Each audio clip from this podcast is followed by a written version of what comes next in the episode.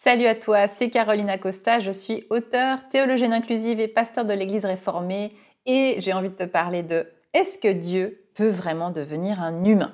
C'est juste après le générique.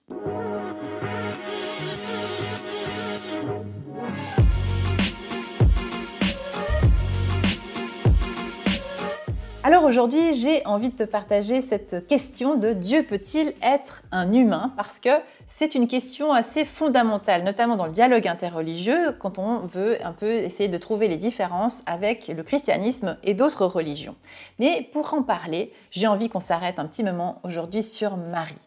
Marie parce que on dit bah Marie c'est la mère de Jésus évidemment, mais j'adore cette expression de dire Marie est la mère de Dieu.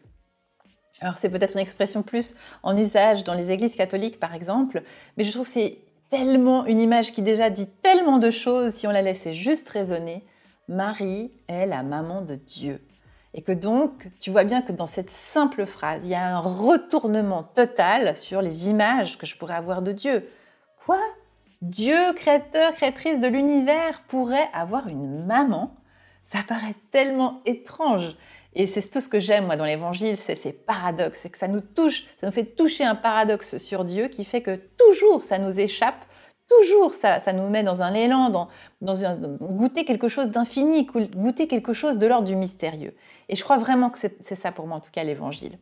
Alors, pour beaucoup, en fait, ça a été un scandale, et ça l'est parfois même encore, d'imaginer précisément que ce Dieu tout-puissant, créateur du ciel, de la terre, etc., pourrait, ce très haut pourrait devenir très bas. Hein. il y a une très belle œuvre qui s'appelle le très bas, justement d'imaginer ce qu'on appelle l'incarnation.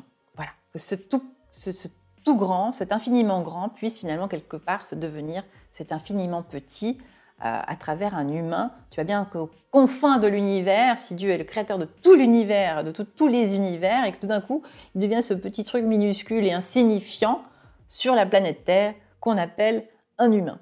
Alors je me suis juste euh, mise dans la peau, si je puis dire, d'essayer d'imaginer ce Dieu-là devenir un humain. Et je me dis, ben, si Dieu est Dieu, Dieu connaît parfaitement euh, sa création, il connaît euh, sa nature, hein, s'il est père et mère, donc il connaît l'état du monde, il sait très bien ce qui se passe sur Terre, il, sait, il ou elle sait très bien la violence, la souffrance, la mort. Et donc tu te dis, mais en fait, pourquoi en fait tu, viendrais là quoi? C'est quoi l'intérêt? Ben, En fait, si je suis Dieu, Père, Mère de tout amour, bien sûr que j'ai envie de venir. Parce que j'ai envie de venir te dire, mon chéri, ma chérie, je, je sais combien il peut y avoir des moments où tu doutes de moi. Oh purée, comment je le sais? Je, je le vois bien que c'est difficile, que le parcours de la vie, vivre cette vie terrestre, c'est super dur. Je vois bien que tu souffres, je vois bien que tu as mal.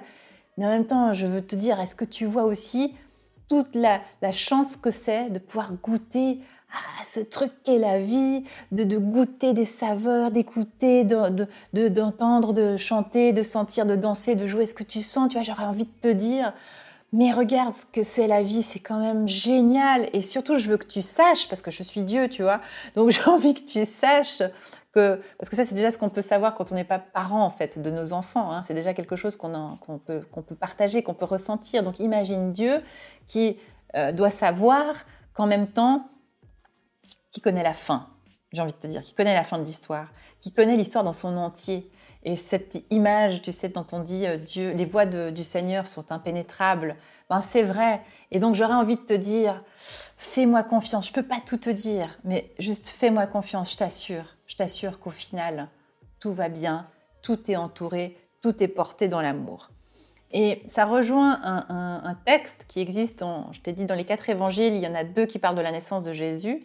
Il y en a un qui n'en parle pas du tout, qui commence directement au ministère à 30 ans de Jésus. Et puis il y a le quatrième, c'est l'évangile de Jean. L'évangile de Jean s'ouvre sur un magnifique hymne on pourrait appeler ça un hymne ou un, poème, enfin il y a quelque chose de très beau qui raconte en fait la naissance de la parole. Et le mot parole en grec, c'est le mot logos. Et logos, ça veut dire parole, ça veut dire discours, mais ça peut aussi vouloir dire communication ou information.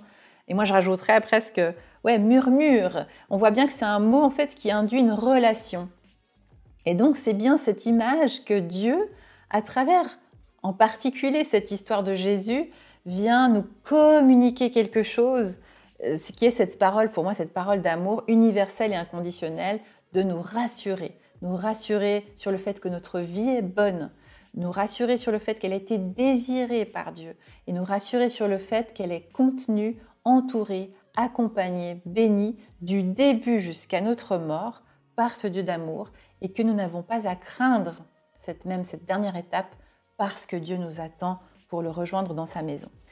Et dans ce récit, dans ces récits de Noël, cette période de Noël aussi, eh bien je crois qu'il y a cette invitation précisément à ouvrir les yeux et les oreilles de notre cœur pour entendre cette parole à travers ce petit bébé qui nous invite à la tendresse, qui nous invite à l'amour, à la protection, à la douceur, à sentir, euh, je disais même, cette odeur de la paille euh, euh, dans, l'étable, à sentir cette chaleur, ces bergers qui ont envie de chanter, ce, ciel qui explose de d'étoiles, de, de, lumière. Voilà, chanter que Dieu n'est pas dans le spectaculaire extraordinaire, mais dans cette petite lumière d'amour qui s'allume partout sur la terre et en particulier à Noël. On s'en souvient parce qu'on peut, peut le voir et s'en rappeler. Voilà, c'est vraiment le message que j'avais envie de te partager, euh, en particulier sur ce message de Noël, sur oui, je crois que Dieu s'incarne, Dieu s'intéresse à nous, Dieu veut être, faire partie de notre histoire, et il est en fait dans notre histoire pour nous rappeler combien il ou elle est présent avec nous. Et te rappeler aussi que, eh bien, pour la suite, tous les mardis, il y a cette lettre hebdomadaire que j'écris et que je partage avec bon nombre d'entre vous. Tu peux la rejoindre dans le cercle privé, dans les liens juste en dessous. Il y a ce groupe Telegram, cette nouveauté pour moi. Donc je me lance, qui teste en fait cet accompagnement aussi au quotidien pour partager voilà, des choses que j'observe, des lectures, des, psaumes, des, méditations, des prières, et qui puissent aussi nourrir ta propre, ton propre cheminement spirituel. Voilà. Chères auditrices, chers auditeurs, chères sœurs et frères, si vous voulez retrouver tous mes épisodes passés et ceux à venir, pensez à vous abonner sur votre plateforme d'écoute, par exemple Spotify, Apple Podcast ou Deezer. Merci à toute l'équipe bénie des Ataprod qui a fabriqué cet épisode. Si tu as aimé, eh bien n'hésite pas à me mettre 5 étoiles. Et pour plus d'informations, on se retrouve sur carolina-costa.com. Soyez bénis les amis